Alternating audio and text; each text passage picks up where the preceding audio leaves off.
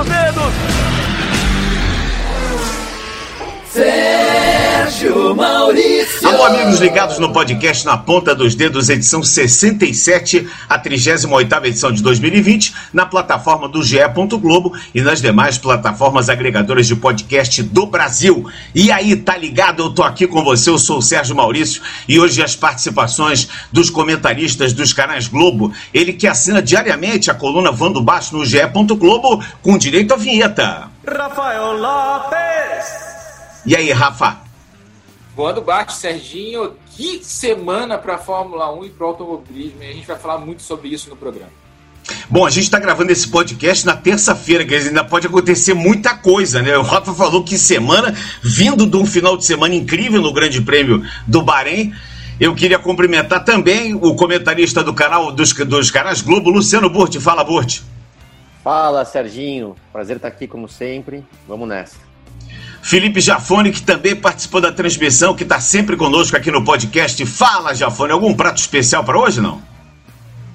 Ah, fala, Serginho, tudo bom? Boa, boa tarde, não, né? Depende da hora que o pessoal vai ouvir, né? O podcast. Dá um olá, é, olá é, serve para tudo. Prazer estar com você. É, é, o olá vai, vai bem para podcast. É. Rafa também, vamos comentar bastante coisa aí que realmente está bem movimentado.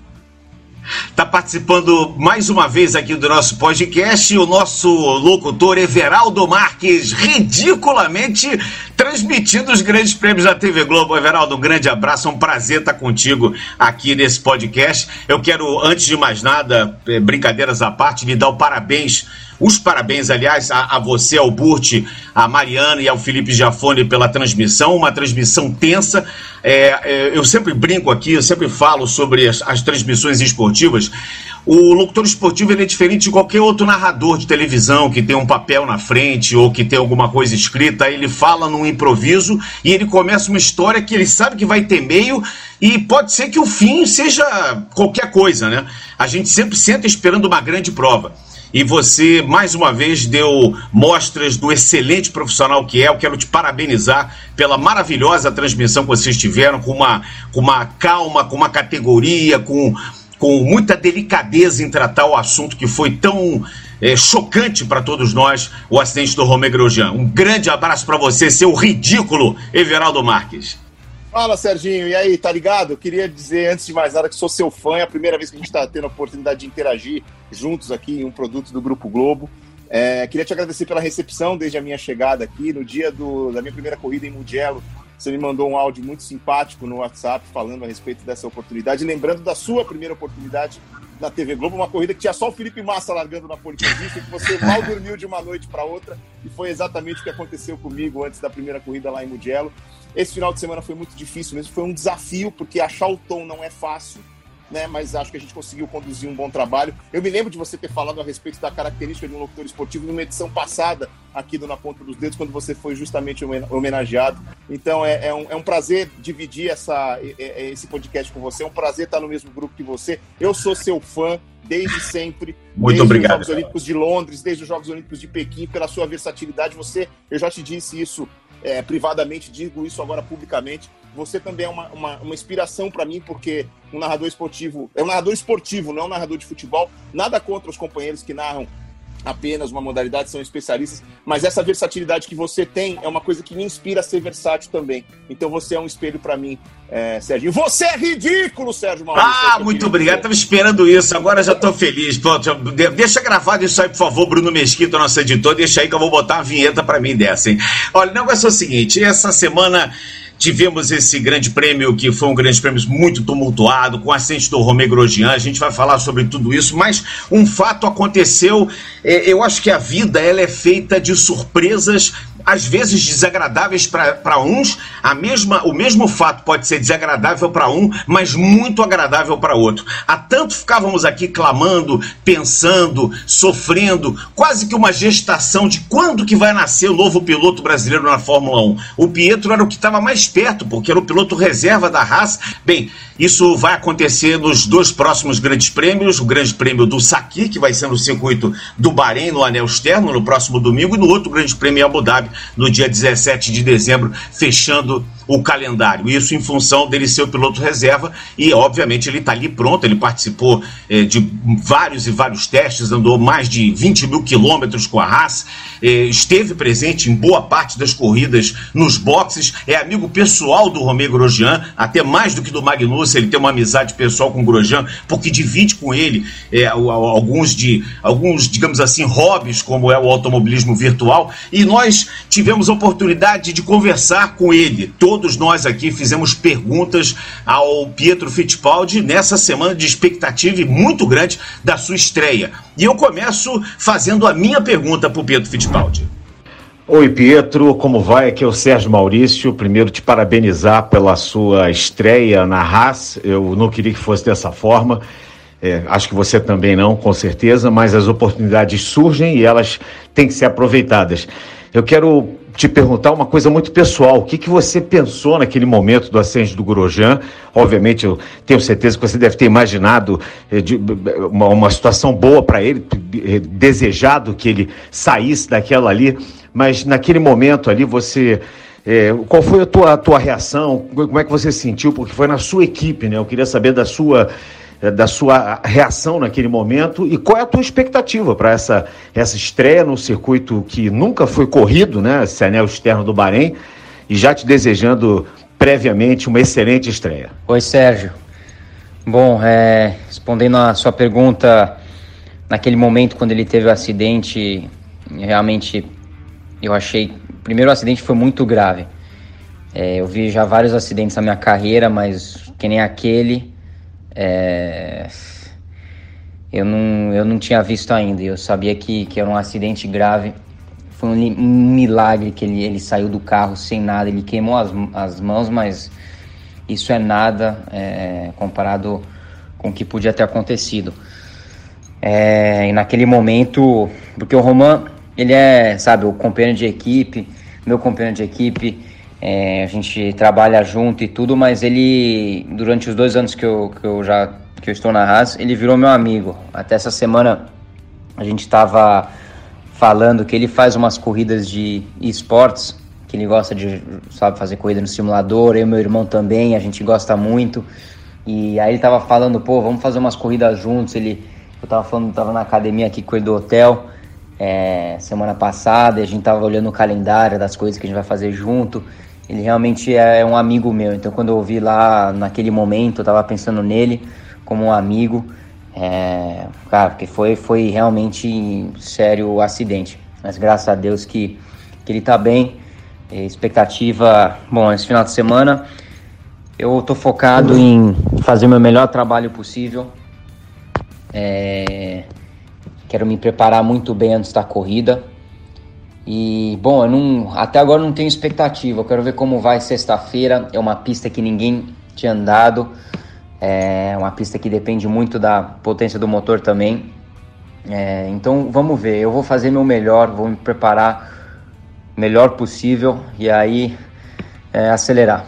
Mas é isso. Agora é a vez do Felipe Giafone, que obviamente tocou num ponto interessante, que é o preparo físico.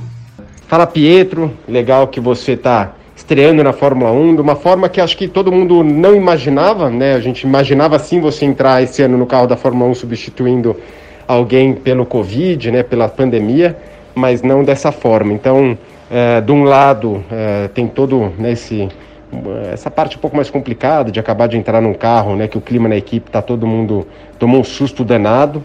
Mas eu queria saber a tua parte física, né? O que, que você tem feito a gente sabe que você, na parte eh, de simulador e a mão do carro, para mim é até menos complicada, mas eu queria saber se você está bem preparado fisicamente para encarar essa. Oi, Felipe. É, fisicamente é, vai, ser, vai ser difícil. É, vai ser difícil porque o carro, o carro é muito físico. Ele não é físico no volante, mas ele é físico é, com as forças G que você tem na, nas curvas. Agora vai ser interessante ver com essa pista. Essa pista não tem tantas curvas rápidas, tem mais freadas, freadas são, são pesadas, é, e vai ser muitas voltas na corrida. Então eu tô, eu tô preparado, eu me preparei o melhor possível, porque você nunca sabe quando vai vir uma chance, quando ia vir uma chance de eu entrar no carro. Então, sabe, eu, eu tava sempre preparado. Eu já tô aqui essa semana fazendo pegando já mais pesado no, é, nos treinos para o pescoço. Que essa é a minha única é, parte que eu acho que vai, vai, vai ser difícil é com o pescoço. Então por isso que essa semana antes da corrida eu tô realmente fazendo mais treino para o pescoço é, para tentar, sabe, ele chegar um pouco mais forte para o final de semana de corrida. Luciano Butti também não poderia deixar de fazer a sua pergunta, além do preparo físico, também falando sobre o layout da pista com o Pietro Fittipaldi. Fala, Pietro, tudo bem? Cara, eu sei que é muito difícil manter o preparo físico para o pescoço. O pescoço na Fórmula 1 é o grande diferencial, é aquilo que a gente precisa estar tá em dia para poder pilotar o carro realmente no limite durante toda a corrida. E quando você não está correndo, eu já passei por isso, tá? É, é muito difícil você manter é, o pescoço tão forte quanto precisa. A gente mantém a, o lado aeróbio muito bem, a parte de musculação também em ordem, mas o pescoço às, às vezes fica um pouco de lado. Então, queria saber de você, se você está preparado para esse final de semana. É difícil, né? ninguém tem noção do quanto é difícil ganhar um Fórmula 1 é, no limite, mas como é que você está? Se você se sente preparado, acho que deu sorte também por ser um anel externo, né? Ter é, menos é, preocupação em relação ao esforço físico. Mas diz aí, como é que você está? E boa sorte, cara. Vamos estar tá aqui na torcida, tá bom? Abração. Sim, claro, fisicamente vai, vai ser difícil, é, eu sei. Eu tenho mantido um bom preparo físico, é, mas não tem nada melhor do que o piloto se preparar fisicamente do que pilotar o carro. É, você pode fazer todo o preparo físico que você quiser, mas é muito difícil replicar é, as, as forças G, o que você passa dentro do carro. Então eu fiz o meu melhor, é, eu tenho me preparado bem, porque você nunca sabe quando vai aparecer uma chance. Mas claro que eu sei que vai, vai ser difícil fisicamente. Agora essa pista sendo desse layout ajuda. É, mas não, não vai ser fácil, porque vai ser muitas voltas. Então, vamos ver. Eu, eu, eu vou fazer o meu melhor, eu estou preparado. Everaldo Marques também fez a sua pergunta, pergunta sobre a parte técnica, como é que ele se comportou, como é que ele está encarando essa parte técnica. O Everaldo também conversou com o Pietro. Pietro, parabéns pela oportunidade, boa sorte ao longo do final de semana, mas você está recebendo essa chance numa situação de emergência. É, tecnicamente, do ponto de vista do piloto, quais você acha que vão ser as suas maiores dificuldades, aqueles pontos que você vai precisar trabalhar mais para se adaptar mais rapidamente e tentar conseguir uma performance satisfatória? É, sendo chamado assim. É, na, na, verdade, não foi de último minuto, mas foi. Eu tenho uma semana, sabe, para me preparar. Eu tenho quatro, cinco dias para me preparar, então eu tenho um bom tempo, mas não estou podendo testar o carro antes ou me preparar de qualquer outro jeito. É só preparar preparação fora do carro. É, e, bom, o negócio é pegar o ritmo logo no começo nos treinos. Eu vou usar os treinos para pegar o ritmo. A coisa mais difícil para mim, eu acho que vai ser coisa que. coisa mais. É, tipo pit stop, é, largada, para usar embreagem, essa embreagem é diferente. Eu fiz algumas largadas quando eu testei com a Haas, é, mas foram muito, foi muito pouco. Então, é também quando você está numa corrida, quando a equipe te fala, ó, oh, tem que trocar isso no volante, eu preciso saber exatamente aonde está para poder trocar na hora que o piloto não tem muito tempo. Quando você está no teste, você está testando o carro, eles te pedem, mas você tem mais tempo para fazer, não é que nenhuma corrida. Então é esse tipo de coisa que eu acho que vai ser difícil, que eu preciso estar tá, tá em cima lá, em cima esses dias para eu aprender e estar tá preparado para acelerar. Aí no final eu fazer meu melhor, eu fazer meu melhor. É, eu ganhei meu campeonato da World Series aqui em 2017, testei com a Porsche LMP1 aqui, também no final de 2017, que eu fui o mais rápido no, no teste, foi uma grande experiência. Eu já, já guiei um carro muito rápido nessa pista. É, eu sei que o layout está diferente, mas foi aqui em Bahrein. Então, agora é sentar a bota.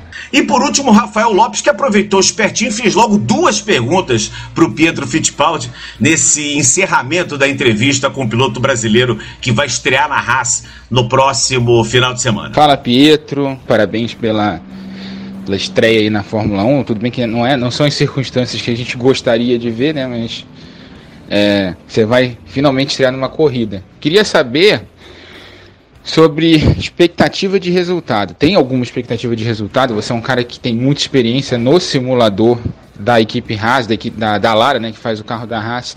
Inclusive mora perto da, da fábrica da Dallara, na Itália. Queria saber se tem alguma expectativa de resultado. E claro, a pergunta que todo mundo quer fazer, né? Que acho que todo brasileiro, todo fã de corrida quer saber de você. É, essa estreia na Fórmula 1 pode ser um. Pode, pode te ajudar em de repente em fechar um contrato para a próxima temporada como titular na categoria? Oi, Rafael. É, bom, a expectativa para esse final de semana é, é, difícil colocar uma expectativa porque é, primeiro uma pista nova, é, então vamos ver realmente nos treinos. Nem no treino dá para ver, vai ver realmente na, na classificação é, onde está o potencial do carro.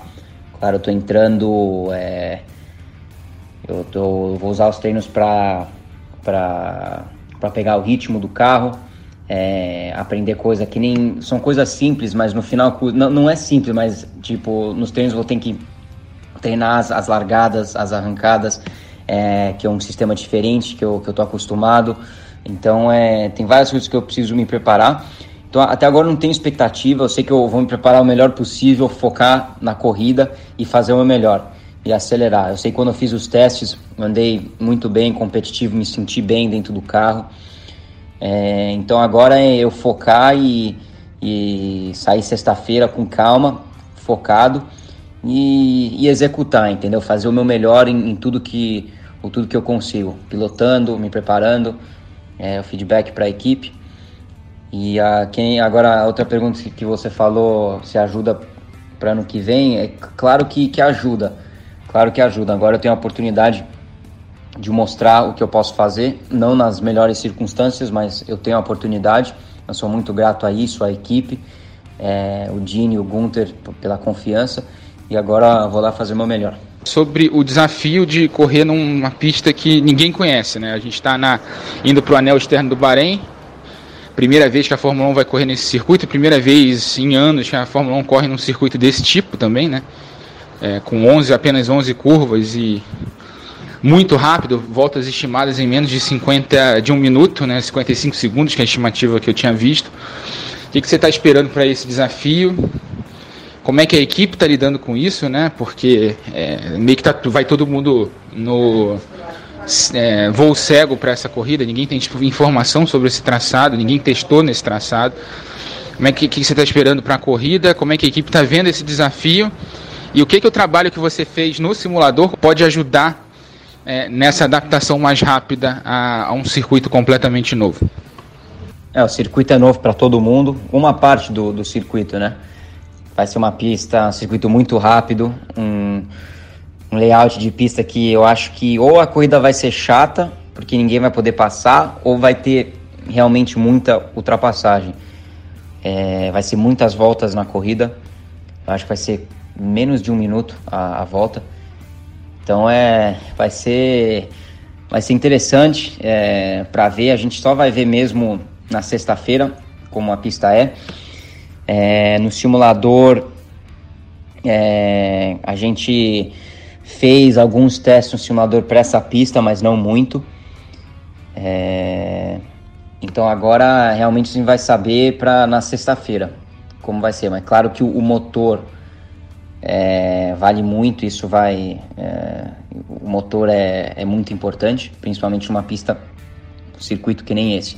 Muito bem, daqui a pouquinho a gente tem um recado do Pietro Fittipaldi no finalzinho do programa. Tem um recado dele para os amigos que, que acompanham não só o podcast, mas também as transmissões nos canais Globo. Gente, que corrida foi essa? Luciano Burti, Everaldo Max, Felipe Jafone, Rafael Lopes, amigos ligados. Que corrida foi essa? Logo no início da corrida, e agora, com essa situação, o Everaldo explicou muito bem, a Fórmula 1, eh, desde há muito tempo, já não mostra as imagens. Eu acho que desde o acidente do Senna em 94, as imagens não são mostradas de forma clara. Quando acontece o acidente, eles fogem com, com uma imagem é, neutra, ou, enfim, não, não mostram o que aconteceu. E no momento da explosão, vocês sabem o que, que me lembrou essa explosão? Não foi é, é, da, da, mesma forma, obviamente, cada acidente tem a sua dinâmica, mas me, me, me, lembrou muito aquela explosão do carro do Berger em 89 em Imola, né? Que teve aquela largada, o Senna pulou na frente, depois o Prost, Mansell, acho que o Patrese estava à frente dele, ele na tentativa de ultrapassar o Patrese passou reto na Tamborello,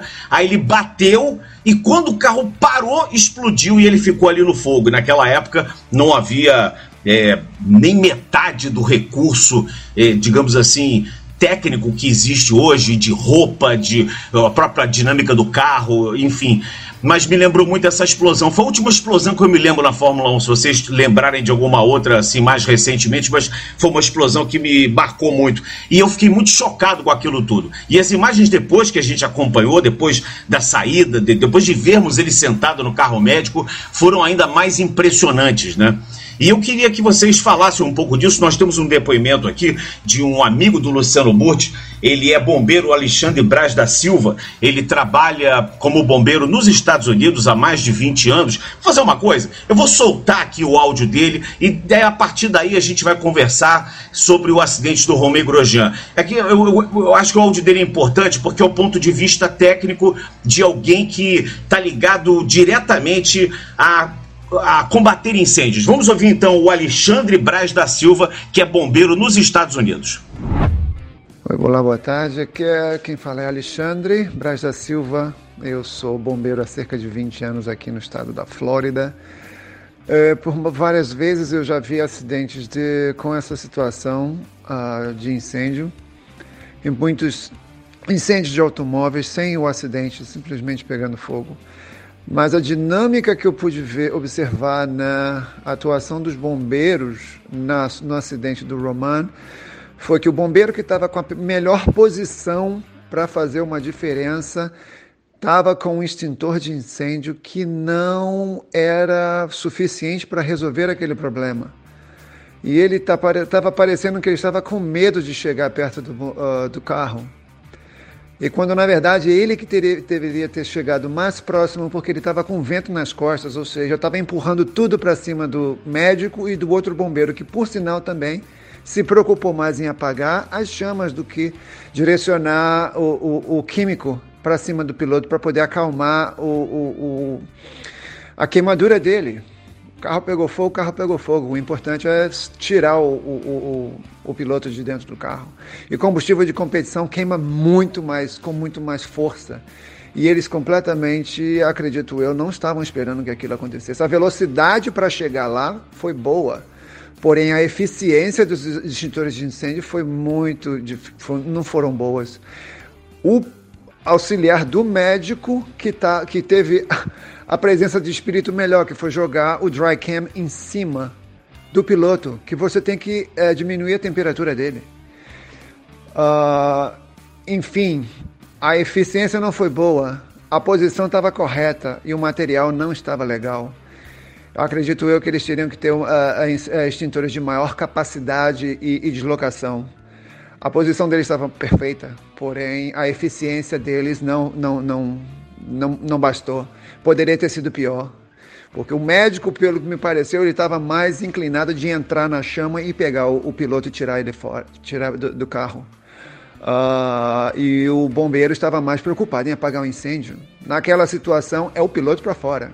Ou seja, e tu tem que estar tá preparado com a roupa completa. Porque se você tiver que sentir a chama na pele, você vai ter que sentir a chama na pele, porque você não vai deixar um cara lá dentro uh, queimar é impossível isso. Impossível. Eu não entendi. Mas, enfim, espero que tenha, tenha ajudado de alguma forma a esclarecer isso. Ah, tá bom? Muito obrigado e espero que aproveitem aí o, o que, a informação que eu pude passar para vocês. Obrigado. Muito obrigado, então, ao Alexandre Braz da Silva, que muito gentilmente atendeu o pedido do Luciano. Ele é seu amigo, né, Luciano?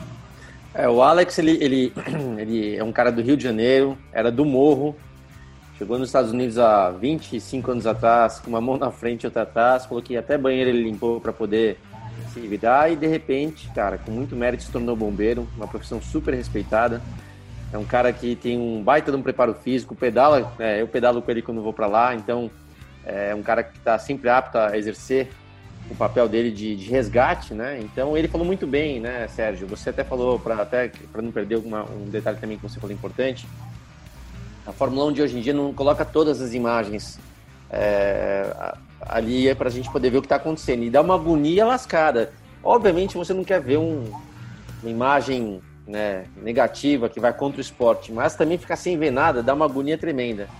Mas do que deu para ver, depois que liberaram tudo, eu que chamei a atenção do Alex, né, que ele até foi comedido para não querer dar uma de bombeiro sabe tudo, ele falou, eu falei, pô, Alex, o cara que vem correndo é, por trás do carro, pô, o cara vem com o extintor acionado a 20 metros de distância, desperdiçando o que ele tinha lá, pelo jeito não era o extintor certo, era um extintor de poste, nem era o extintor certo, e não chega perto. E aí ele falou, bom, já que você falou, deixa eu contar. Aí fez toda a crítica que ele acabou de narrar, e você vê como isso também, né, Sérgio, é um problema. A Fórmula 1 evolui, a segurança. A prova que o, que o Grosjean sobreviveu é da evolução da Fórmula 1. Imagina, é, posso até falar, não vou nem comparar com a década de 60, 70, 80, 90. Mesmo eu corri na década de né, 2000, talvez eu não, eu não tivesse saído dessa. Só pelo fato de não ter o halo, que, que eu mesmo não gosto, né, nunca gostei, e, e talvez outras questões do carro, poxa, é uma evolução incrível. Porém, algo que eu vi aqui, vou te falar a verdade, no GP Brasil, eu não vou lembrar o ano exato, se foi 2005, 2006 ou 2007, mas foi faz bastante tempo. Eu fui acompanhar o treinamento de bombeiros aqui no GP Brasil e fiquei chocado que eles não estavam preparados. O chefe dos bombeiros era excelente, ele pegava lá, eles, o que, que eles faziam? Pegavam um barrilzão, um tamborzão de gasolina, atacavam fogo e eles tinham que apagar rapidamente. O único que conseguia fazer era o chefe dos bombeiros, que era um cara muito bom, mas os demais não conseguiam. Então, é, pô, tô falando de já de 15 anos pelo menos atrás, e você vê que ainda, né, países afora aí, tem pessoas mal preparadas que podem fazer toda a diferença. O Alex falou muito bem. Foi, foi, foi o piloto do carro do, do, médico que teve a melhor ação de todas, né? De pegar o extintor certo e, e enfrentar realmente fogo para salvar aquela área do Grosjean, que até o Alex falou, é importante você fazer tipo um cobertor de segurança para o piloto. Enfim, mas no final deu tudo certo, isso que importa, né? É, queria ouvir a opinião do Rafa, do Felipe, do Geraldo. Bom, eu tava, eu tava em casa, eu tava chegando em casa, na realidade tinha feito Endurance Brasil, né, o VT no Sport TV, então eu tava vendo, acho que como telespectador mesmo. Cara, bateu aquele desespero quando viu aquele acidente, eu não via isso desde o Berger em 89, acho que foi o último acidente, como disse o Serginho, que a gente teve com incêndio. Mas uh, olhando depois o resultado, assim, o avanço da Fórmula 1 funcionou. Claro que tem uma boa dose de, entre aspas, intervenção divina na parada, claro e óbvio. O, o Grosjean não ter apagado naquele, na, na, pancada de 53G, né, 53 vezes a força da gravidade, foi um milagre. Assim, ele, ele, ficou, ele ficou ligado e conseguiu sair ali do carro. Mas também a gente tem que levar em conta a preparação física do piloto, que hoje em dia é muito mais é, exigente do que era há alguns anos. A questão do Hans também, que não deixou a cabeça dele se movimentar tanto assim, segurou um pouco. Isso pode ter ajudado muito para ele não ter apagado naquele momento. E, claro, o halo, né, que ajudou muito. Só acho que assim, a gente tem, teve, teve algumas coisas que deram errado, como por exemplo a história do, do guard-rail ali. Né, isso vai ter que ser revisto, de repente, com uma entrada de um soft wall ali é um local que normalmente não tem acidente, mas que a gente, a, gente tem em Grande Prêmio do Bahrein desde 2004 lá, e eu nunca tinha visto uma batida naquele ponto da pista. Então vai ter que ser revisado aquele, aquele, aquele ponto. Se só, como disse o Luciano na transmissão, disse muito bem. A gente só, a Fórmula 1 muitas vezes só muda procedimentos de segurança depois de um acidente muito grave. E não tem muito jeito, é muito, é muito parecido com a aviação, né? Você, depois de um acidente aéreo, você investiga as causas e é, toma decisões que mudam é, para o futuro. Não tem muito, não tem muito que acontecer. Ali não tinha muito que prever aquela dinâmica do acidente.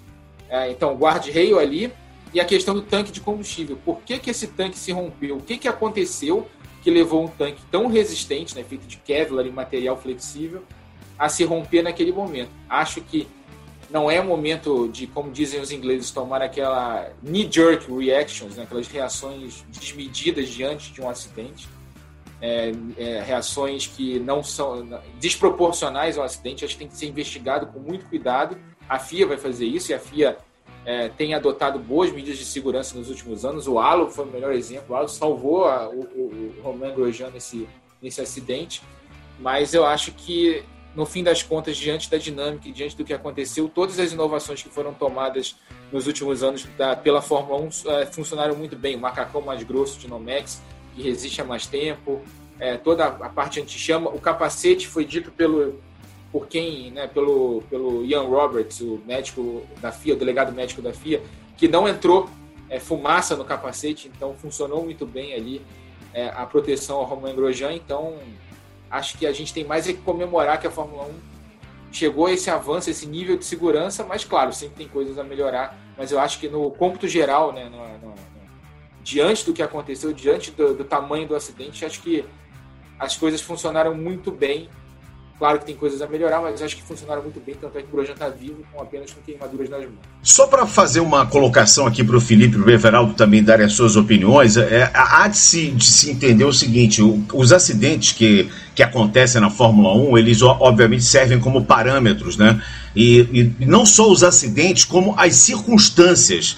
A circunstância, por exemplo, daquele reboque na pista de Suzuka em 2014 que motivou o falecimento do, do, do Júlio Bianchi era, era, era circunstancial, quer dizer, ele não fazia parte do circuito, ele estava ali em função de um outro resgate e acabou o, o Júlio Bianchi fatalmente atingindo é, esse, esse esse, essa, esse, digamos assim, esse fora do comum, esse fora do contexto que era um guindaste na pista.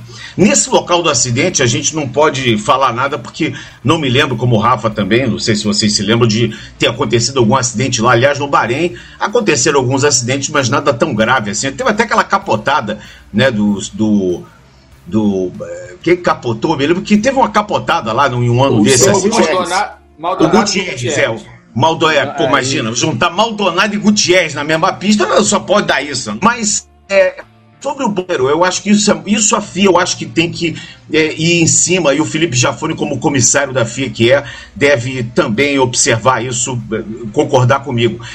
A gente sabe que muitos bombeiros que participam, aliás, a maioria dos bombeiros que participam dos grandes prêmios, eh, e até mesmo na Stock Car, por exemplo, não são bombeiros que estão treinados para aquilo. Eles estão treinados para apagar incêndio, mas a circunstância do incêndio em que eles são treinados é diferente de uma circunstância de um carro de corrida, de um, de um momento de corrida. Quer dizer, então eu acho que a FIA agora deve investir também, principalmente, no treinamento dessas pessoas, dos voluntários, dos bombeiros que vão trabalhar, que são bombeiros, obviamente, da corporação local, né, que, que vão trabalhar para que eles entendam melhor como funciona. O equipamento tem que ser colocado é, nas mãos de, de, pessoas que realmente saibam como usar o equipamento, porque o depoimento que, que o Alex, esse bombeiro amigo do Luciano, deu foi muito interessante. Você vê que a posição do vento, o próprio tipo de material que ia ser utilizado ali por aquele bombeiro, o, próprio, digamos assim, temor dele de chegar perto do carro, e o Alex falou: não tem essa, tem que tirar o cara de lá. Você se queime, mas é, é porque há, um conceito dos bombeiros americanos e em algumas outras partes do mundo que é essa, e que talvez não seja no Bahrein.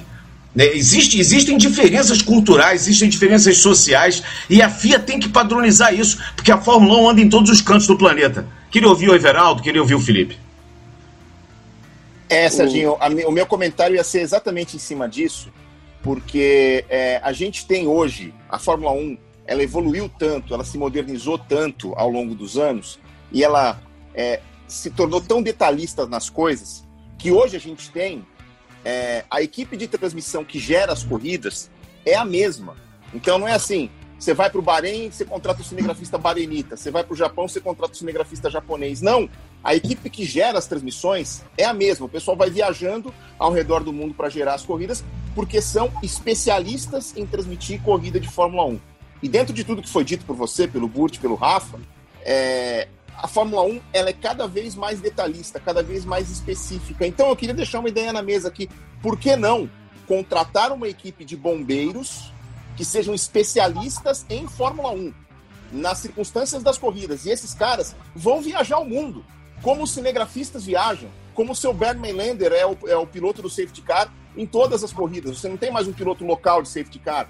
É, o médico não é um médico local, é um médico especialista para aquilo. Então, eu acho que a Fórmula 1 poderia avançar um passo é, tendo bombeiros especialistas, que é exemplo do dos outros, é, de outros membros da organização que viajam corrida a corrida, também os bombeiros viajem para todos os lugares do mundo, porque eles seriam especialistas em tratar situações de incêndio relativas à Fórmula 1. E com relação ao circuito, é aquilo, não era esperado uma batida naquele ponto do traçado, mas o automobilismo é assim, um pneu que estoura num ponto qualquer pode gerar uma rodada e uma batida num lugar O automobilismo no automobilismo existe a palavra imponderável. E o imponderável é está desde a largada até a chegada.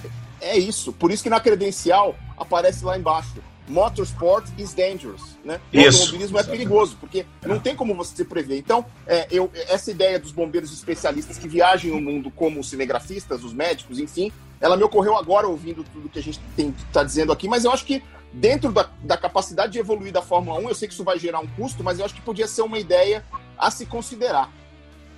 Eu concordo com ele. Felipe Jafone, você do ponto de vista de comissário, eu queria que você falasse também, porque você tem uma experiência muito grande, além de piloto, além de, de chefe de cozinha maravilhoso que você é, mas você é o comissário de corridas. E eu queria que você, eu queria que você falasse sobre isso.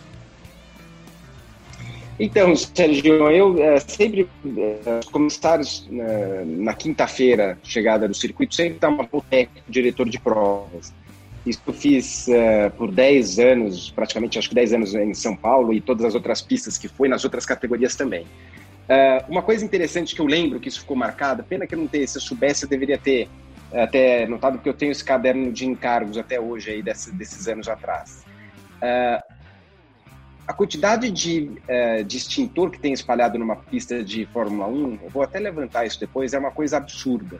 Até que foi uma coisa que me chamou a atenção, e daí me explicaram, eu não lembro na época se foi o Charlie ou alguém lá de fora, que eles explicaram o seguinte: a gente espalha muitos extintores porque é mais rápido uh, a pessoa correr, né, o, no caso, o, o, o bombeiro local, né, aquele meio área, como vocês falaram, né?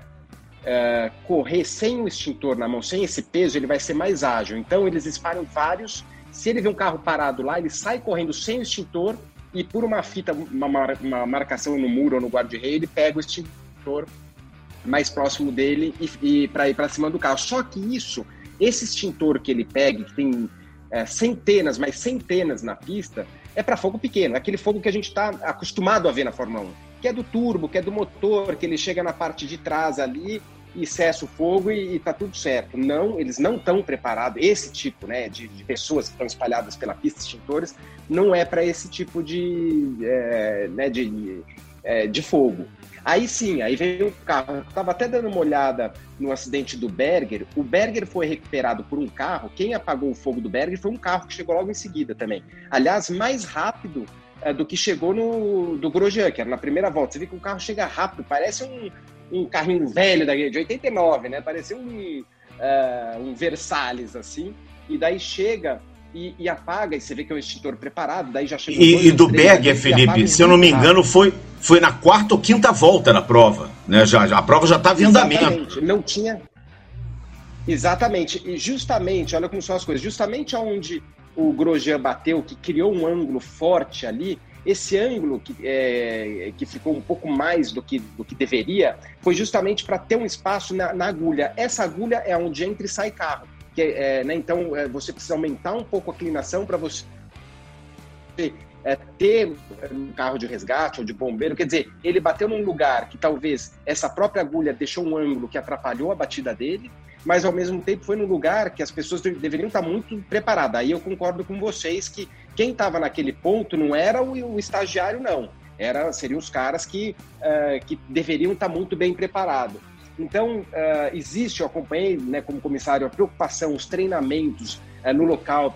Você vê ali, na semana da corrida, centenas de pessoas Uh, sendo uh, né, abordadas pela, pela, pelo pessoal internacional na parte médica, com o doutor Dino, na parte de, de, segurança de bombeiros, sempre tem um especialista. Lembrando que na torre de controle, para o pessoal também lembrar, o, bombe, o bombeiro principal uh, e também, às vezes, o delegado médico, tudo, ele tem, tem sempre gente que eh, fica ao lado do diretor de na torre de controle. Cada um tem uma câmera que ele visualiza todos os seus funcionários. Então, tipo assim, deu uma batida, o chefe dos bombeiros dentro da sala de controle, onde está o diretor de prova, fala, ó, fulano tal, vai, né, pega e vai para tal lugar. E ele fica vendo meio de é, bedel ali para ver se não tem ninguém dormindo, como de vez em quando a gente pegava no, nos treinos um ali é, meio relaxado. Então, assim, é, o treinamento, Serginho, é espetacular, mas é, teve esse lance do, do guarda-reio, né, da lâmina, que ele, para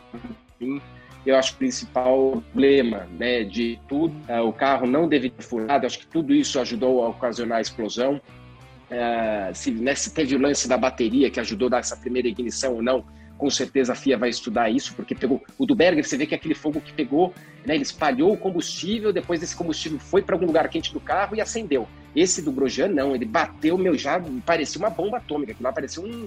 Então, assim, vai, tem muita coisa a ser investigada, mas a coisa mais fácil de, de investigar e que eu acho que eles já vão mudar para esse é, final de semana é aquele muro, é, aquela posição do guarda-reio, ou, trocar pelo muro, como já fizeram lá, mas fazer de uma forma é, melhor, ou com barreira de pneu, mas eu tenho certeza que eles vão mudar. Muito bem, portanto aí a palavra do Felipe Jafone, conversamos então falando aí sobre esse acidente, bom, muita coisa tem que se falar, o Stroll capotou também, foi uma corrida que depois ainda teve a capotada do Lance Stroll, ainda teve um fogo a mais, né, essa corrida a gente pode dizer que foi fogo, agonia, êxtase, emoção, um misto de, de situações que aconteceram, e duas notícias que hoje, terça-feira, dia 1 de dezembro de 2020, ou aninho esse 2020, hein, é, foram duas notícias que surgiram. A primeira deixou o Rafa Lopes sem dormir. Na madrugada, por volta de 4 horas da manhã, ele foi avisado que Lewis Hamilton havia testado positivo para o coronavírus. Então Hamilton estará fora de uma corrida, ele que participa desde 2007 na Austrália, quando da sua estreia, 265 corridas, Lewis Hamilton, que é um cara inclusive que, é, pelo que a gente vê, pelo que a gente é, é, é conhecendo todos os protocolos, mas assim como o Sérgio Pérez, assim como também o, o Lance Stroll, é o terceiro piloto que contrai Covid. E agora a vaga dele está aberta. E tem uma pá de gente passando o WhatsApp pro Toto Wolff para dizer, ó, tô aqui, hein? O Stoffel Van Dorn poderia ser o substituto, ou deve ser o substituto natural dele.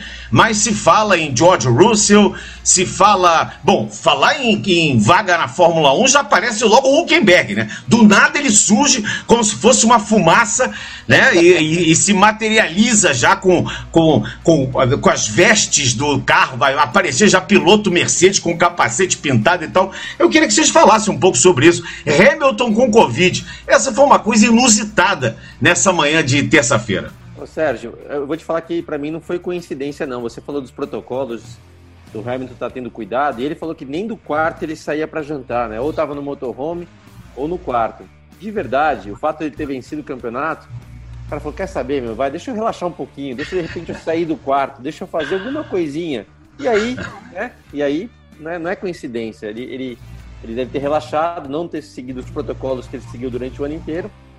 Agora, a questão do, dessa vaga no melhor carro do grid, Ô, Felipe, eu já mandei um direct lá pro Toto. Você já mandou também? Quem sabe, né? Naquele carro, meu amigo. Mas, mas, eu vou te falar, é, eu, eu, concordo com você, Sérgio, que o Van Dorn é, é, o candidato natural por estar acompanhando a equipe. Não é só que ele é designado como piloto de teste, ou reserva, desculpa, da Mercedes. Ele passou o ano inteiro seguindo a equipe, participa das reuniões técnicas. Pô, ele tá, tá dentro de casa. É, é a mesma situação do Pietro, né? Isso, exato. Né? Então, é, corre pela, pela equipe da Mercedes na, na Fórmula E, tá, tá dentro de casa. Seria muito injusto colocar alguém no lugar dele. Porém, eu devo dizer que eu gostaria demais de ver o Russell nesse carro. Demais, demais, demais. Não sei se eu falei, acho que não seria justo com o Van Dorn, mas seria colocar o cara certo no carro, no carro certo, né? Porque esse moleque é muito bom. Tá lá no pior carro do grid, fazendo assim, mesmo assim, fazendo a gente prestar atenção nele. Vou te falar, o Bottas ia, ia ter problema com, com o Russell do lado dele. Uma das conjecturas que está sendo feita, né, Serginho, é colocar o Russell na Mercedes e botar o Van Dorn na Williams. Ó, você vai correr, filho. Mas você vai correr lá na Williams no lugar do Russell e ele vem aqui para Mercedes. É uma das conjecturas que está sendo feita ao longo dessa terça-feira, quando a gente grava o podcast. Então, eu acordei hoje de 4 da manhã com a notícia, rapaz, pintou alerta no celular, eu deixo no silencioso, mas não tava no silencioso, acordei, caí da cama, tô acordado até agora nessa brincadeira.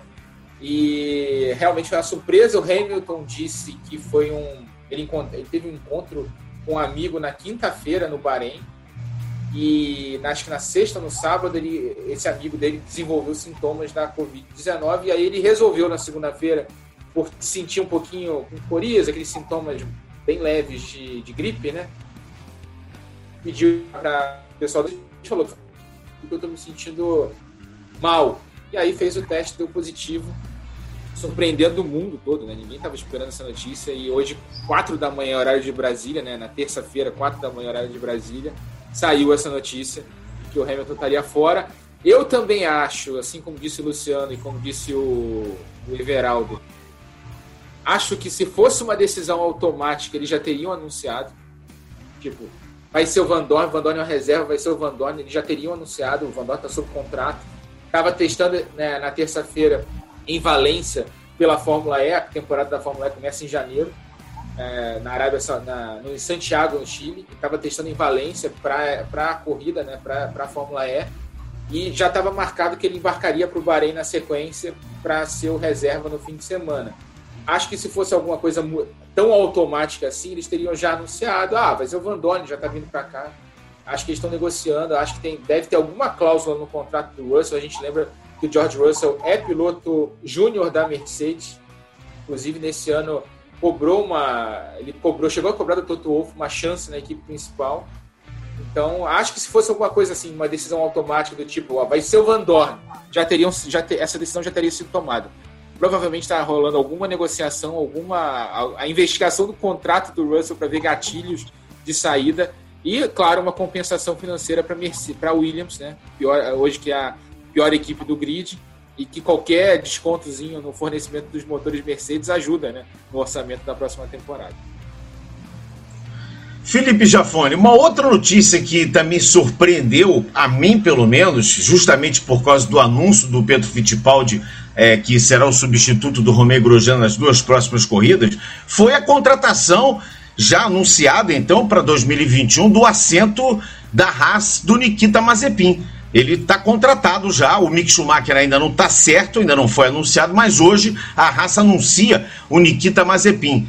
E, e, eu acho que isso deixa o Pietro numa situação bem delicada dentro da equipe, porque a não ser que ele mostre uma, uma entregue uma corrida, duas corridas fantásticas, ele vai continuar fora da, da, da equipe como reserva ou, ou seguindo como piloto de testes mas a, essa vinda do Nick, porque me parece que o Mick Schumacher também já tem um assento. Eu acho que aí é uma, é uma questão só de, de anunciar, talvez estejam aguardando um pouco para anunciar o Mick, mas me parece que deve ser Mick e Nikita. É uma, parece até uma dupla sertaneja. Mick e Nick serão os dois pilotos da Haas. Mas é uma notícia que surpreende também o Nikita Mazepin. É, eu acho que sim, viu, é, Serginho, tá, tá dando pinta né, que vai ser o uh, Mick Mick, como você falou. É, infelizmente, a gente sabe que é, né, ele está levando um monte de dinheiro, felizmente, para a equipe. É, pelo que eu vi, são 40 milhões aí, em torno de 40 milhões. E isso aí, hoje em dia, né, o, o que era o que a gente se falava na época lá atrás, na época do Rubinho, Christian, uh, do próprio Burt, né, naquela época que se você tivesse um patrocinador que tivesse 2, 3, 4 milhões, você entraria numa equipe pequena, esse número hoje cresceu demais. E então tem um lado que realmente é, é triste de você ver uh, que é um cara chegando cheio da grana. É, é isso, Felipe, é isso. Eu, eu queria perguntar para o Everaldo o seguinte: Everaldo, você estava narrando a corrida, que largada foi aquela do Bottas? Antes da. O que fez o Bottas? Né? Que, que, onde estava pensando o Bottas? Ele estava com a cabeça na Finlândia? Só me ocorreu a expressão arranque de balsa para descrever a largada do Valtteri Bottas, porque ele demorou, perdeu quase um segundo em relação ao Hamilton para fazer lá o 0 a 200, né, que é uma, um número que a transmissão da Fórmula 1 depois da largada coloca no ar. É, largou em si, tudo bem, ele estava largando pelo lado sujo da pista, é, tanto que o Verstappen, até depois do treino classificatório da, do sábado, estava celebrando o fato de, ok, estou em terceiro, mas estou do lado limpo. Mas o, o, o Bottas caiu para sexto, né? É, então, assim, foi realmente uma largada péssima do Bottas. E é uma pena, porque é uma coisa que é, durante o ano a gente viu o Bottas em algumas classificações pegando muito perto, talvez superando, mas uh, na largada entregando os pontos e no ritmo de corrida entregando os pontos também. Ele não, ele não tinha condição uh, de acompanhar, né? A gente viu ao longo da temporada várias corridas em que o, o Bottas, uh, em finais de semana, em que o Bottas ia muito bem no, nas classificações, mas na hora da corrida ele começava a jogar tudo fora na largada e depois no ritmo de corrida ele não conseguia acompanhar. Sobre a história da Haas, só acrescentar com relação ao Mick Schumacher, que ainda não foi anunciado oficialmente, mas uh, a gente teve um anúncio que pode estar ligado. O, o Oscar Piastri né, anunciou nessa terça-feira que está subindo da Fórmula 3 para a Fórmula 2 para correr na equipe Prema, que é a equipe de hoje do, do Mick Schumacher. Então é mais um indício aí de que o caminho do, do alemão para a Fórmula 1 está aberto. Aí, se o Mick Ei. for campeão, não, ele não pode ficar na Fórmula 2, né? É regulamento da, da categoria. O atual campeão não pode defender o título. Então, o Mick Schumacher, que lidera hoje o campeonato com uma boa vantagem sobre o Callum Aylott, que também já anunciou que não vai para a Fórmula 1 no ano que vem, que já desistiu da chance de, de ir para a categoria no ano que vem, era um dos cotados, é, ele é piloto da Academia Ferrari também. também ele estava torcendo pelo é, o Callum Aylott estava torcendo para ter uma, uma chance, mas parece que não vai ter, né? Exato. E o Mick Schumacher, com, com, como tudo indica, vai conquistar esse título da Fórmula 2, vai ter que fazer necessariamente esse salto para a Fórmula 1 no ano que vem, nem que seja com o piloto reserva, o piloto de teste, mas eu não acredito. Acho que essa vaga que está sobrando na Haas é do Mick e quando eles só vão anunciar, só vão fazer um anúncio assim que ele for campeão da Fórmula 2, que faz todo sentido. O Romê não deve voltar para a Fórmula 1, né, Luciano? O Romê já tinha sido demitido, ele vai estar de fora nessas duas próximas corridas. Para a gente é, ter aqui uma, uma, uma ideia, né? O Romê estreou em 2004, substituindo o Nelson, desculpa, em 2009, substituindo o Nelson Piquet na equipe Renault. Ele tinha o Alonso como companheiro de equipe. Ele tem dois segundos lugares e, e tem uma primeira fila. Ele conseguiu um segundo tempo no Grande Prêmio da Hungria. Ele tem dois segundos lugares no Canadá em 2012 e nos Estados Unidos em 2013. Ele tem 129 grandes prêmios piloto desde 2009, né? E foi campeão da GP2 em 2011. Ele foi o, o campeão, corria e, e, tinha realmente havia nele uma expectativa muito grande de ser um futuro astro da Fórmula 1. Nesse momento ele é o 18º do campeonato, ele conseguiu numa prova, eu não estou ah, foi o GP de Eiffel. Ele fez um o nono lugar, ele tem dois pontos no campeonato. Romain Grosjean é, dá um adeus, digamos assim, melancólico à Fórmula 1, né? É, Sérgio, é, é uma pena sair assim, né? Porque você falou, também lembrou uma coisa importante. A gente, me incluo nessa, né? Pegou no pé do Grosjean e com razão. Ele fez muita bobagem nos últimos anos, não foi uma vez. É aquele tipo de piloto que acaba se envolvendo em incidentes. O pior deles foi aquela largada na Bélgica, que ele era da Renault ainda, quando ele passou por cima do Alonso, né? Ali foi super perigoso. Mas assim, do Hamilton também estava envolvido, enfim. E mas o fato é, ele acelera, tá? Ele foi campeão da GP2, super competitivo. Por onde passou ele acelerou. É, no carro da Renault, lembra, ele fez vários pódios naquele ano, 2011, se eu não me engano. E só que o seu companheiro era o Raikkonen, e o Raikkonen foi melhor, né? Ganhou corrida e tudo mais. Mas ele é um estreante, então assim, ele acelera, não tem dúvida, é um cara talentoso, mas deixou uma marca ruim aí por ter se envolvido em tantos incidentes e outra coisa. E o Felipe também sabe muito bem disso. Quando você está com um carro ruim na mão, a tendência de você errar mais é muito maior, né? Quando fala que o Hamilton, o Hamilton não erra, óbvio que ele é extremamente talentoso e competente para errar. Mas quando o carro é redondo, você pode guiar naquela tocada limpa, é uma outra tocada, você erra muito pouco. O Grosjean tem tido, se não é o pior, é o segundo pior carro do grid nos últimos anos. E aí juntou a fome com a vontade de comer. Então, infelizmente, ele vai ter que sair realmente pela, pela porta de trás, o que é uma, uma pena, né? Estamos já nas últimas voltas do nosso podcast Na Ponta dos Dedos. Eu queria só que vocês falassem rapidamente para essa nossa finalização aqui. Eu quero passar o serviço também da corrida aqui pelos canais Sport TV. Essa, essa corrida será exclusivamente no Sport TV, para os amigos ficarem ligados aqui na, no, nos horários. Eu queria que vocês falassem um pouco sobre essa expectativa de um circuito novo, né? O anel externo, é, ele, ele é igualzinho até a curva 4, e da 4 não tem a 5, a 6, a 7, a 8, emenda 4 com a 9. E depois vai 9, 10, 11, 12, 13, 14 e 15. É o anel externo é, do circuito do Saki que vai ser utilizado pela primeira vez na Fórmula 1. Queria conversar com você, Felipe Jafone. É, vai ser, estão é, né, esperando aí uma volta muito rápida, abaixo de um minuto Uh, e, né, ah, mas tem a ver com oval? Não, não tem nada a ver com oval, né? É, é uma é um, é um circuito que vira praticamente tudo para o mesmo lado, mas que o acerto do carro uh, vai, uh, vai vai definir, né? Vai ser muito próximo com, com o acerto que eles vêm utilizando, talvez menos pressão aerodinâmica por causa das retas. Uh, mas eu estou muito curioso para falar a verdade, viu, Sérgio? Eu queria muito aí é, tá, tá com vocês nos treinos e tudo, e, e, de perto, porque eu acho que vai ter muita novidade. Vai, será que o pessoal, a classificação deve dar um vácuo enorme? Será que vai ser aquela bagunça toda que foi na é, em Monza, né, uns anos, dois anos atrás? É, então, acho que tem um monte de coisa que vai acabar entrando. Uma coisa que eu não tenho certeza, que eu não li ainda, será que eles vão usar os três setores de DRS na pista? É, isso vai fazer uma diferença é, enorme. Você vai estar praticamente a volta inteira. Quem tiver atrás vai ter uma vantagem muito grande. Então o da frente não vai conseguir ir embora.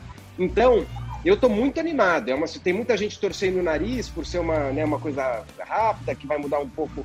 Mas eu não. Eu acho que quanto mais mudanças, melhor. E acredito muito numa corrida bem diferente, bem bacana. O Rafa, é uma corrida sem o Hamilton. O Hamilton não vai estar presente, Rafael Lopes. É, e vai complicar o negócio de palpite aí, né? Ah, é, né? Ah. A bola de segurança toda, sempre é o Hamilton, né? E aí a gente não tem o Hamilton nessa. Vai, vale botar substituto do Hamilton palpite, mas. Vamos fazer o seguinte: deixa os palpites Mr. pra gente fazer no sábado. Deixa os palpites é, pro boa. sábado. É melhor, é melhor. É, mas como disse o Felipe, é, são 11 curvas, né? Você tem curva para direita e para esquerda, então não é um oval, é um anel externo. Inclusive, o segundo setor da pista pode ser o grande desafio aí dos pilotos, porque tem curva para os dois lados. E não são curvas tão rápidas assim, como são curvas de média velocidade. Então, você encontrar ali um acerto comum para essas três partes da pista, né? você tem dois setores muito rápidos e o segundo setor do circuito é um setor um pouquinho menos rápido, não é travado também, mas é menos rápido, é, vai, ser uma, vai ser uma equação legal de ver. O que eu tinha lido é que eles vão adotar duas zonas de DRS, mas o mapa da pista né, com as zonas de DRS só sai na quarta-feira do Grande Prêmio. Você acompanha aí no GE, no, no, no, Twitter também do Voando Baixo, que a gente, a gente informa quantas zonas de DRS vão ter, mas a estimativa é de uma volta em torno de 55 segundos, quer dizer, muito rápido. É, é, seria apenas a segunda vez na história da Fórmula 1 com uma volta menor do que um minuto. A outra vez foi em um circuito de Dijon Prenoir, lá na década de 70, inclusive a pole foi do Nick Lauda com 59 segundos. Tem tudo para ser em tempo, em termos de tempo, a volta mais rápida da história da categoria. É volta de cartódromo, né? Exatamente. Vai ser bem divertido. 87 voltas de prova, é o maior número de voltas no ano. É, deve ser uma corrida rápida, em torno de uma hora e vinte, uma hora e meia no máximo. Então é, é, é interessante, porque é uma dinâmica que ninguém está acostumado, tem a questão do vácuo. Quer dizer, vai ser legal, vai ser diferente pode ser uma grande corrida com muita troca de posição, com troca de asa móvel, troca de vácuo. Vai ser, vai ser uma dinâmica bem diferente. Estou bem curioso para ver essa corrida. Arrisca um palpite então, Everaldo. Ah, Valtteri Bottas, por questão de segurança, a menos que o substituto do Hamilton seja o Russell. Se for ah. o Russell, eu acho, eu acho que eu cravo o Russell. Se for o Van Dorn, não. É, é. A gente vai ter uma corrida, Serginho, que eu estou muito curioso para ver os carros andando no tráfego, né?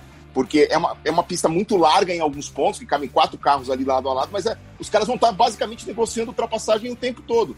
E isso pode bagunçar, né? Você perde tempo numa curva, você pode bagunçar a vida, é, a sua vida e, e, e, permitir a chegada de quem vem atrás. E só para finalizar aqui, para a gente segurar a onda com relação à expectativa para o Pietro Fittipaldi, porque, como disse o Burt, é o pior ou o segundo pior carro do grid nesses últimos tempos. Então, assim, achar que o Pietro Fittipaldi, por mais talento que tenha, vá andar lá na frente, não vai, porque o carro da Haas não permite isso. É, o piloto, gente... o, o Pietro é piloto, ele não faz milagres, né? Exata, exatamente, ele não é mágico. Então, assim, que a gente desfrute do fato de ter um piloto brasileiro é, na, na Fórmula 1 novamente, uma coisa que não acontecia há algum tempo, mas que a gente tenha uma expectativa é, correspondente ao carro que o Pietro tem na mão, porque o, o, a Haas está longe de ser um dos melhores carros do grid nesse momento. Então anotem nas suas agendas ali, na próxima sexta-feira, 10h30, começa o primeiro treino livre de 10h30 a meio-dia, depois às 2h30 começa o segundo, tudo isso na sexta-feira, de 2h30 às 4 Você vai acompanhar no Sport TV 2 ao vivo exclusivo. Depois, no sábado, teremos de 11 a meio-dia a terceira sessão de treinos livres e às 14 começa a classificação, valendo os 20 lugares do grid. A corrida também vai ter uma pré-hora super especial. A partir de uma e meia da tarde, você vai acompanhar ao vivo com os comentaristas, com a participação da Mariana Becker, enfim, você vai ter uma super cobertura no Sport TV a partir de uma e meia a largada prevista para duas e dez. E depois a gente vai mostrar também todo o pódio, enfim, vamos fazer uma cobertura completa dessa corrida. E eu deixo aqui então uma mensagem final aqui do Pietro Fittipaldi fazendo o um convite, né, Pietro? É, estou fazendo minha estreia na Fórmula 1 esse final de semana aqui em Bahrein. Vocês podem assistir direto do Sport TV todos os treinos e a corrida. Eu conto com o apoio de vocês. Muito obrigado e um abraço a todos. Valeu. Então é isso aí, eu queria agradecer a participação do Everaldo Marques. Valeu, EV, grande abraço, muito obrigado. Um prazerzaço conversar contigo aqui. Pela primeira vez estamos interagindo, digamos assim, mas eu, eu admiro demais o seu trabalho. Mais uma vez lhe parabenizo e parabenizo o Grupo Globo por ter trazido você para perto de nós. Né? Sempre é bom jogar com quem é bom de bola, né? O bom de bola na hora do para a gente puxa para o nosso lado. E você é um craque um, um, um, prazer muito grande estar contigo aqui. Valeu, Serginho. Obrigado pelo, pelo convite mais uma vez. Foi muito legal ter participado com todos aí. E como você costuma anunciar nas transmissões de, de sábado da classificação, eu vou fazer o inverso aqui. Neste domingo, a partir de uma e meia da tarde, começa a transmissão. E às duas e dez, Sérgio Maurício no capricho, no capricho, para levar para a gente as 87 voltas do Grande Prêmio de Saqueiro. Divirta-se, que eu tenho certeza que você se divertindo, nós todos vamos estar nos divertindo, nos informando nessa corrida. Vou estar com a pipoquinha na frente da televisão, esperando o seu no capricho, Sérgio Maurício. Vai que vai. Rafael tá Lopes, bom. boa estreia para você também na corrida. Eu sei o quanto isso representa para você, para sua carreira. Estou muito feliz que você também tenha essa oportunidade, que você também se divirta, Rafa. Um grande abraço a todos. Muito obrigado, obrigado, Everaldo. O Felipe Jafone, você vai estar de pipoquinha junto com o Everaldo, né? Pelo jeito, né? pipoquinha com cervejinha e tal, já é uma hora boa, né? 12 e 10, já dá pra ver uma gelada. Podia amassar aquela carninha no domingo, hein, Jafone, pra ver a corrida. É, não. Não, o problema é que vai ter Porsche depois, é mais no final do dia, então ah, vou ter que segurar, eu vou ver. Vai Guaraná, ter Guaraná. No sofá e votar, e votar, é, mas vou estar animado demais. É, Serginho, Rafa também, e vou, vou estar de olho e muito curioso e para ver o que, que vai estar acontecendo nessa corrida. Luciano, um grande abraço. A gente vai estar junto nesse fim de semana. Legal, Serginho. Até eu tava pensando que agora você falou até da. Né, o EV chamou a atenção da estreia do Rafa. Falei, eu me considero ainda relativamente novo na TV, não sou um cara de TV, sou piloto, eu sempre lembro isso, né? E trabalho na TV desde 2000, finalzinho de 2004.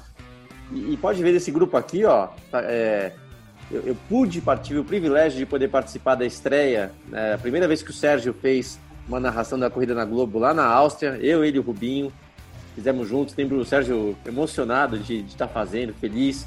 Fiquei muito feliz, sempre guardei com carinho aquele dia, Sérgio. É, pude, né, obviamente, contar com o Felipe aí esse ano, desde o ano passado, na verdade, mas tive na estreia do Felipe, tive na estreia do Everaldo, tanto na estreia do Sport TV quanto na estreia da Globo, aquela perninha nervosa dele lá que Parecia... Traíra! Traíra do inferno! É. agora vou poder estar né, tá participando junto com o Rafa, estreando também na corrida. E o Rafa tem mandado muito bem esse ano, mais do que merece fazer uma prova. Então, Sérgio, vai ser um prazer estar com vocês nesse GP. Luciano Padrinho Burt estará conosco, portanto, na transmissão. Padrinho de todos aqui, padrinho de todos, Luciano Burt. Rafa, ah, eu acho que você não vai dormir mais os próximos dias também, né? Depois que você recebeu essa notícia, os do Hamilton não dormiu. E agora vai ficar pensando e vai ficar sem dormir. Cuida dessas, desse sono aí, tá, Rafa? Um grande abraço, muito obrigado mais uma vez pela parceria aqui. Estaremos juntos no próximo final de semana. O Serginho, Luciano, obrigado pelas palavras, Ivê também, Felipe.